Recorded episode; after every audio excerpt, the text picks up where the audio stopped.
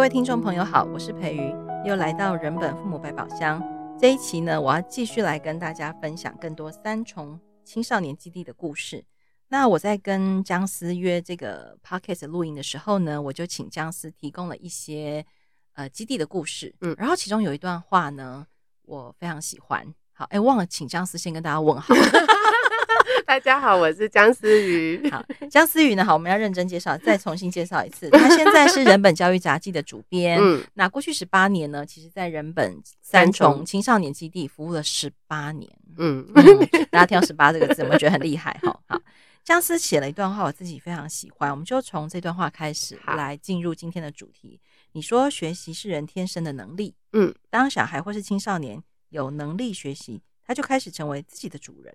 就可以为自己做出正确的判断跟打算。嗯嗯嗯，这个话听起来就是又是美好的神话。嗯，但是它如何在一般的孩子身上发生呢？你要不要从基地的一些故事开始聊一聊？嗯，好，嗯，呃，大家可能认为学习是只限在课业上面，但是学习是我们一路成长，然后不管是做任何事情的时候，都得要运用的的能力。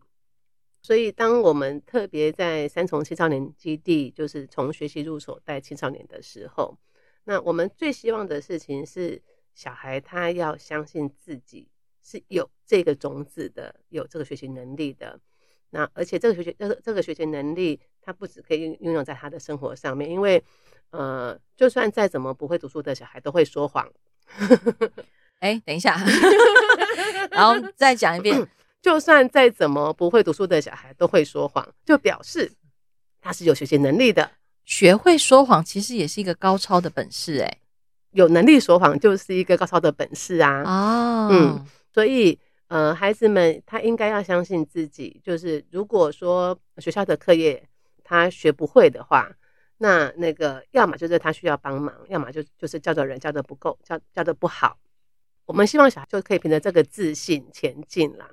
那所以回头来讲，就是大家会认为说，那那个我们基地的小孩是不是呃很多人就是会从呃什么呃什么第一名变成最后呃不从最后一名变成第一名？刚姜丝讲反，有没有可能对基地的孩子，因为在这样学习之下，功课应该会进步吧？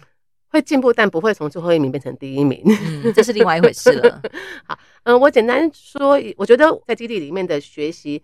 非常非常非常有意思的事情，是因为，呃，我们会看到小孩真的开始学，真的认真学，然后真的呃挑战学习的问题跟困难，以及享受那个开心。好，这个都很空洞，所以呢，我就直接举例子。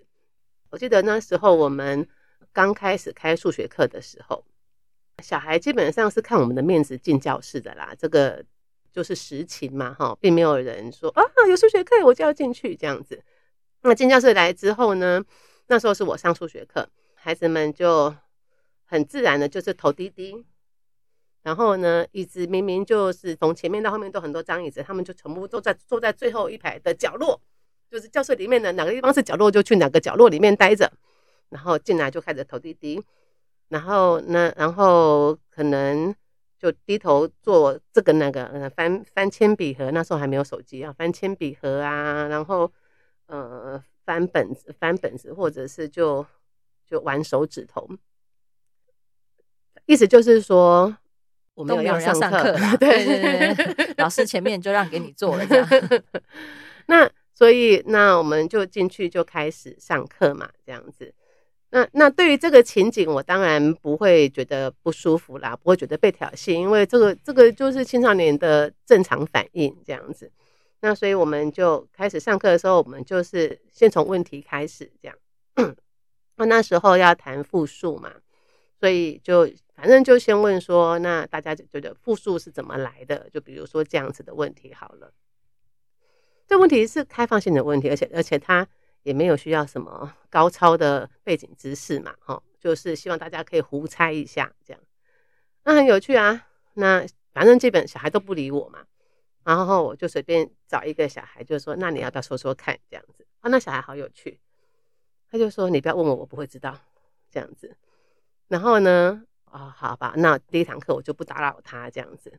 那后面后来还有还有课程，基本上我都还是用问问题开始。那有些小孩很快就发现啊，这个课很好玩，反正讲什么都 OK。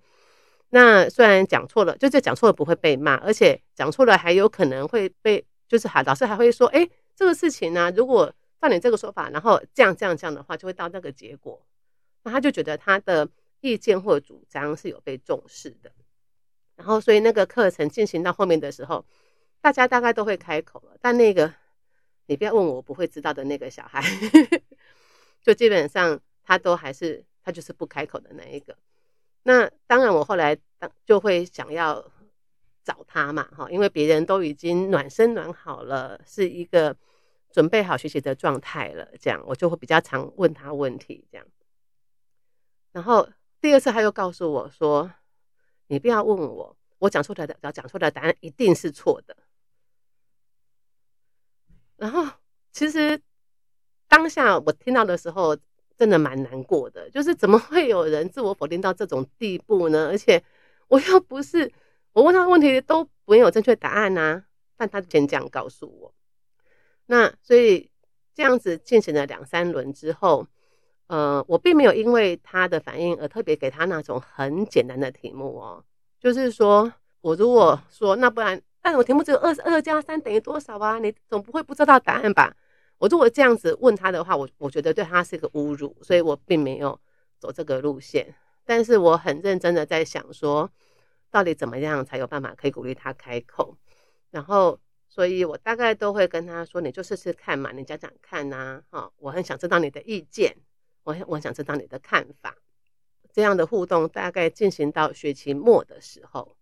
差不多学期末的时候，然后有一次我们在讨论什么，然后大家都就是有一个想法，但是都觉得好像不大对劲这样子。那最后那个小孩他可能觉得这个讨论很有趣吧，他就自己讲了一，他就讲了一个他的想法出来。我忘记那个例子是什么，但是我记得他讲那个想法出来之后，那全部人就全部人就说对对对对对，就是就是这一个。那那这件事情您对他跟对我来说都是一个非常大的鼓舞。那从此之后，他后来就很很愿意在课堂上面发表意见跟看法了。那呃，这个经验对我来说非常非常的重要的原因，是因为呃，我们一直很希望一个小孩就是想学，呃，愿意学，呃，喜爱学，好学啊。但是这个。好学的前面，呃呃，需要做多少的准备，是我们从来都不知道的。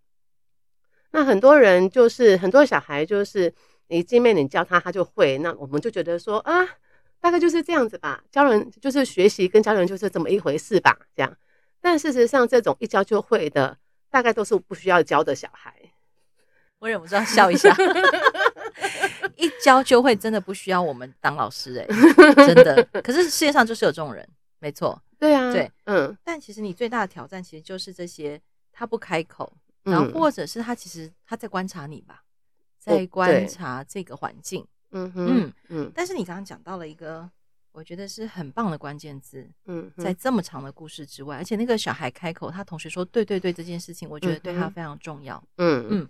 你讲到说。让学生愿意挑战学习的困难，嗯哼，他们应该从小到大都已经知道学习是困难的。对啊，他放弃挑战啊。对，所以我觉得挑战这件事情，其实才是这整件事情啊、呃，或者是说我们在三重青少年基基地看到，我觉得最可贵的一件事情，嗯、让孩子愿意不断继续往前挑战。嗯哼，嗯嗯，因为我们很多大人到这个年纪了，我们也会觉得啊，就这样，就这样。所以我很喜欢我们的小孩的原因，就是因为。就刚讲那个例子，就大概是这样子嘛。那小孩当然后来整个状况真的就就是很怪，就是这个关卡过了之后，他其实其他部分的关卡也都过了。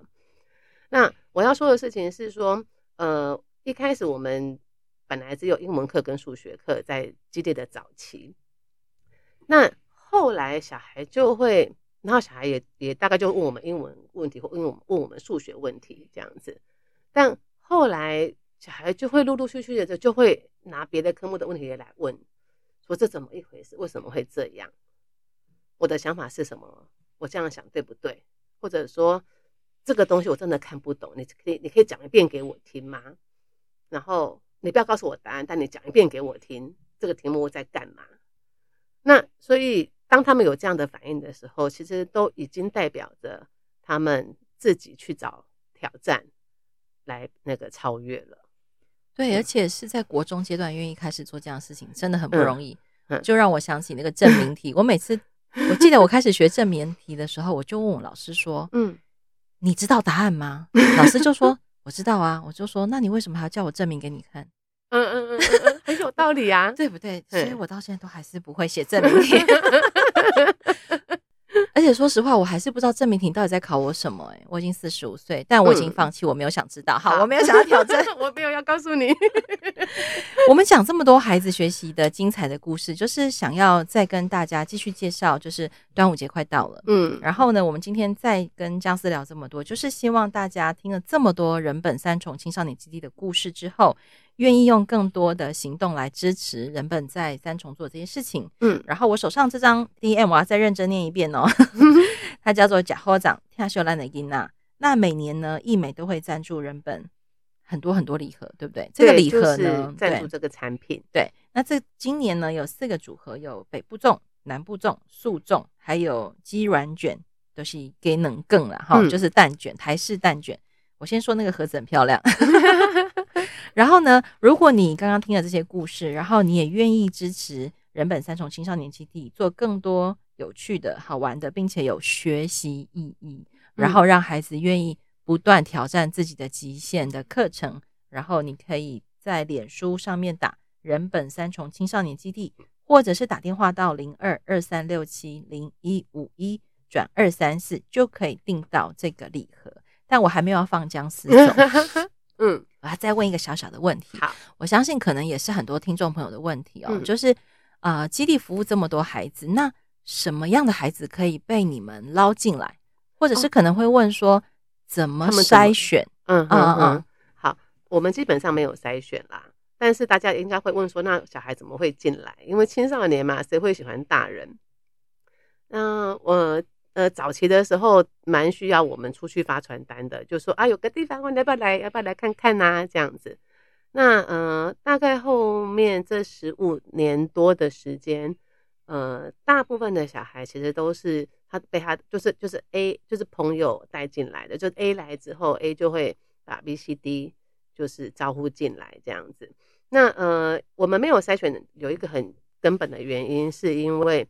当他是需要基地的这个免费服务的人的话，他就会留下来；当他不是需要的人的话，他其实也留不住。那这里面我觉得有一个蛮有趣的文化是这样，就是说，因为小孩在我们那边，呃，不会被管教，那个管教是加刮胡的哈，就是说不会有人什么大声呵斥啊，不会有风纪鼓掌，不会有，嗯、身教组长，呃，出来管秩序。那也因为这样子，所以呃，很多新来的小孩就会有各式各样的状况，不管是啊、呃，讲话很大声、很吵，然后那个呃，讲讲脏话，或者是说很爱动手动脚，那很容易生气，很容易发脾气。那这样的状况会在基地里面。是如常的出现的，但半年一年后，它会逐步的减少，因为呃每一次小孩有事情，我们就会去跟小孩谈嘛，跟小孩聊，然后以及呃我们会呃知道小孩的家庭的状况，然后有然后也会知道他呃某一些交友交友上面的问题或困难。好，我就应该是说，嗯、呃，我们会。慢慢的就是小孩会来基地这边，他是逐步慢慢慢慢的转变的，但他不会一来就是乖巧的样子。那因为这样子，所以如果呃是想要来这边呃上，不管是免费的课程还是我我不知道，就是说如果他他基本上是想要来可以顺便得到一些好处的人的话。他大概也都会觉得，嗯，这个基地很没效率，也都没在管秩序。我把我小孩这里放来这里，本来以为我可以学英文，闷级，结果发现 来了更会讲话。而且而且而且我们没有在跟着学校的的进度在走，我们跟着小孩的进度在走。嗯，这件事情很重要，这个事情很重要。对，因为如果是跟着学校进度，其实就跟补习班没什么两样。嗯，然后也会忽略了所有你刚刚讲的孩子要不要挑战。嗯，孩子自己准备好了没有？然后他要不要开口讲话？他要不要参与？嗯，那如果这一切学习都不是因为他自己主动产生，其实真的就跟补习班没有两样。嗯，这样。或者换句话说，基本上我们不大筛选小孩，但也可能是小孩筛选我们。嗯，或者是说他觉得说这群人这边的大人可能还不错，可以可以带一下哦。然后，但我觉得青少年其实非常非常需要，呃。就是前辈的陪伴，嗯，这个这个是我在基地呃蛮确实的心得啦。就是这个年纪的小孩，其实有好多好多的疑惑跟问题，需要有人可以跟他商量。那但是他当然都会优先找他的同才嘛，然后他的同才就跟他一样啊。然后，但如果说可以有一个嗯。真心的，呃，真心的愿意呵护他的大人吗？我我就很难谈那个那个谈的那个前辈，就是说有一个前辈，但这个前辈不会，嗯、呃，指命令，不会对你，对对对，不会对你指指点点的，然后也不是为了压榨你而变成前辈，然后也不是为了打压你。好，嗯、但我觉得我突然想到一个画面，就有点像那种。哎，这个年代讲出来，灌篮高手 对，我们在看到那个热血上打球的那些很厉害的帅气的选手的时候，其实背后那个教练，嗯嗯，也是一个很重要的角色。我突然想到，就是这些小孩有一点像那些在球场上，嗯嗯，然后不管是刚开始很会打，没有没有天分，但是背后那个教练给了各式各样的帮忙跟协助。我觉得你刚刚讲那个前辈，让我想到有点有一种那种。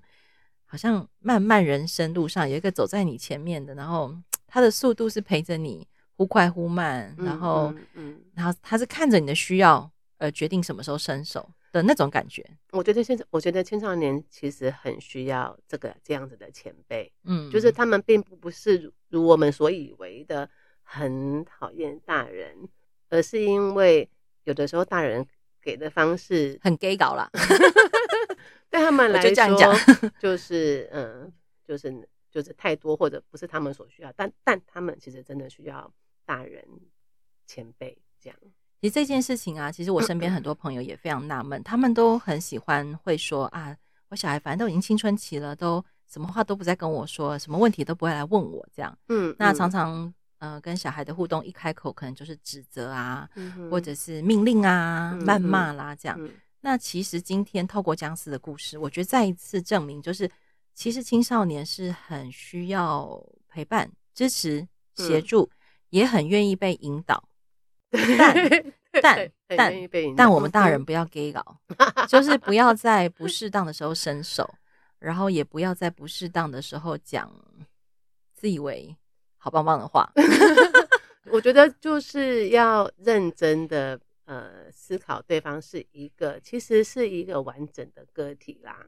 嗯，那今天呢，这些故事啊，最后在夜配之前，我要突然想到一个很重要的提醒，欸，哎，嗯，虽然我们今天呃预计录这一集是为了人本三重青少年基地在端午节的募款的这个义卖活动，嗯、但我希望大家不要用异样的眼光。来看待这一群进入青少年基地的孩子，嗯，其实他就跟我们身边每一个青少年是一样的，嗯，那他们也在面临的问题，其实跟很多青少年是没有两样的，只不过也许他的家庭不够有力气支持住他，或者他没有遇到一个可以好好帮他的老师，嗯，或者是他的人生可能刚好在这个阶段有这个缘分走进基地，那对吧？好，我突然想到这个点，嗯，对，因为其实我们不大会特别去。去说呃弱势或者怎么样啦，然后呃，基地的小孩有一个蛮厉害的点，就是说他们其实会发现啊，原来你也单亲哦，哦，原来原来你妈妈也是越南人哦，这样子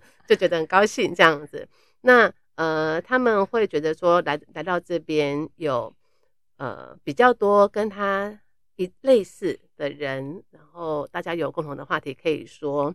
其实他也会蛮高兴的。那因为我们整一个气整个气势其实都没有在谈说你好可怜呢，我在帮你，就就是基地真的没有这样子的氛围。那呃，所以孩子们呃虽然心知肚明自己就是有拿这个补助或者是之类的，但他们在基地里面的时候，呃，真的是会有一种自在是在学校里面看不到的。那这也是呃有一次社工来参观的时候跟我们说的。那我觉得这个部分也很希望大家可以一起来照顾。嗯嗯，请让这份自在可以继续持续第二个二十年、三十年、四十年。好，嗯、我自己现在四十五岁，我觉得自在这件事情真的好重要。如果他们在青春期的阶段，在这个生命很困顿、有些疑惑需要帮忙的阶段，就可以开始感受到那份自在，我觉得他人生的路应该会走得更好，嗯、而不是一直处在我就是很弱，我就是需要帮忙，或是我就是很笨，我就是什么都学不会这样好。所以最后简单的说，邀请大家共同来支持这个年度计划。再说一次，电话是零二二三六七零一五一转二三四，或是到脸书上划一划，划到人本三重 青少年基地。那再次感谢易美赞助这一系列的商品。再说一次哦，北部粽、南部粽、素粽都很好吃，然后还有鸡 软卷。那也谢谢姜丝，我希望之后啊有更多的机会再请姜丝跟大家聊一聊学习，聊聊青少年。嗯，然后如果你。很喜欢姜思的故事，你也可以留言在下面，让我们知道你还想听姜思讲更多关于学习或是更多关于青少年的故事。好哦，谢谢大家，谢谢大家。